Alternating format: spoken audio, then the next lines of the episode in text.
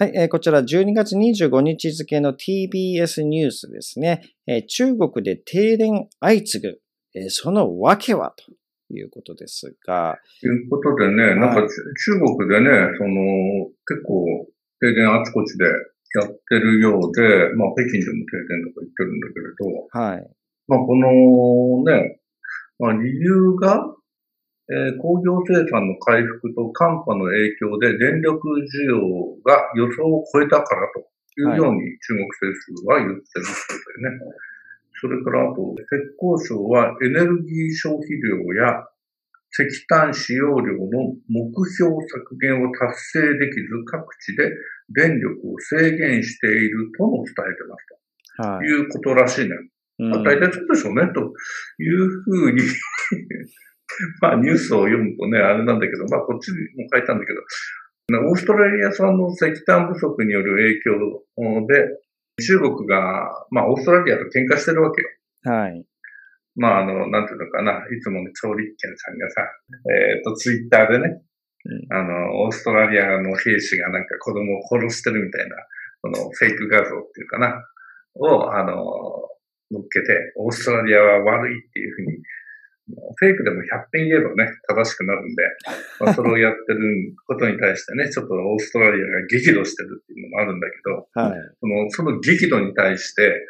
なんでお前らは俺たちの言うことを従わないんだっていう感じになって、言うことを聞けという、もう石炭売りたいんだろっていう感じで、それでまあ、沖合に結構、なんていうのかな、石炭のバラ積み船が、あの、いっぱい止まって泊してるんだけど、荷上げできないんだよね。なんか、そのえー、税関がね、ううん、税関ってだから当局の方から、あの、入れるなという感じでね、荷上げできないような状況が、で、何、何隻も止まってるというような状況。まあ、それによって、オーストラリアの石炭っていうのはね、結構質が良くてね、無塩炭って言ってね、あの、煙が出ないっていうね。だから匂いが少ないね。だからその、そういう石炭が、まあ、オーストラリアから買ってないと。買わないというようなことを、まあ、中国側の方から、まあ、拒否してるっていう形なんだけれど、ただ、そのオーストラリアに対して、やっぱお前、お前らは、石炭買ってやるぜ、というような感じで今、入れえー石炭入れてるみたいなんだけれど、まあ、これに対してオーストラリアも、まあ別に買ってくれるんだったらそれでいいよっていう状況だよね。そうですよね。まあ、経済状況も良くないでしょうし、貿易はね、ええやっぱ推奨したいとは思いますけど。ただこれね、石炭だけの問題じゃないわけよ。はい。で、ロシアの方から入ってくる、まあ、石油とかでも、まあ、止まってるという話も聞いてるよね。ええ。で、これどういうことかというと、結局、石炭を買えば払わなきゃいけないものがあるんだよ。そう、そりゃそうですよね石。炭でも石油でも天然ガスでもそうなんだけれど、エネルギーをね、買えばこれ、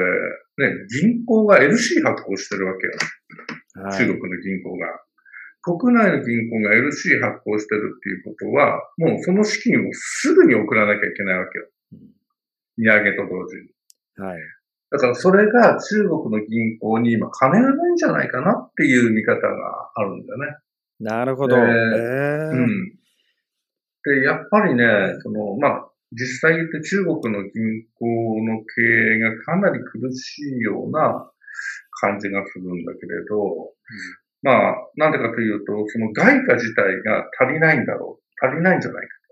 ということで、実際言ってほら、あの、個人の一日の外貨の引き出しとかもすごく決まってるんだけれど、中国人民の間で人民元を貯めてるっていう人少ないんじゃないかな。どちらかというと。はい。そうすると、やっぱりちょっと中国怖いねっていう、あの人民元を信用してない人がやっぱり多いんだよね。そういう、まあデジタル人民元使いなさいとかなってるんだけれど、はい。そうするとやっぱり銀行から外貨があったら外貨どんどんどんどん引き出していく。だから外貨に人民元があったら外貨に、もう両替レート悪くてもいいから外貨に変えるみたいな感じで、でドルとか、ビットコインに変えるみたいな感じがするんだよね。まあ、やっぱり中国はね、うんあの、今年まあコロナで止まったね、武漢から始まったものがありましたけども、うん、洪水があったりとかですね。で、うん、アメリカからの、えー、まあ経済制裁っていうもの、えー、それもありましたし。結構大きいよね。だから世界中に、今ほら中国って雑貨とか、もう中国が世界一じゃない。はい。あの、その雑貨とか、まあ、だから、なんていうのかな、飲食店で使う、その、ね、弁当箱から何か、結構中国が世界一なんだけれど、その、まあ、物流が止まったりして、ちょっとまあ、国内産とかそういうような形になってきたりしてるんだよね、世界中で。まあ、あのあまりにもちょっと簡単なね、雑貨とかいうのは、売れなくなってるわけよ、全世界で。はい。無駄なものを買わなくなってるでしょ、全世界が。そうすると、あの、なんていうのかな、あの、偽物のミッキーマウスのぬいぐるみとかさ、そういうもの買わないわけじゃない？はい。だからそういうようになってくると、中国の輸出が減ってると。だから、アリババとか国内ではいいかもしれないけれど、海外が、その全世界がやっぱり景気が後退してるんで、その買わないと。いうところになってくると、今まで輸出ドライブで一番儲けた国はどこなのって言ったら中国なんだよね。だこの輸出がうまくいかないとなると、これちょっとやばいよねっていう感じじゃないかな。今までね、中国が世界の経済を牽引してたっていうところありましたけども、うん、えー、実際、今のところ、こう、やはり、このね、停電が起きてるっていうものは、実は、えー、中国経済、えー、思った以上に悪くなっているんではないかと、えー、そういうふうに横村さんが見られているということですよね。そう。だから、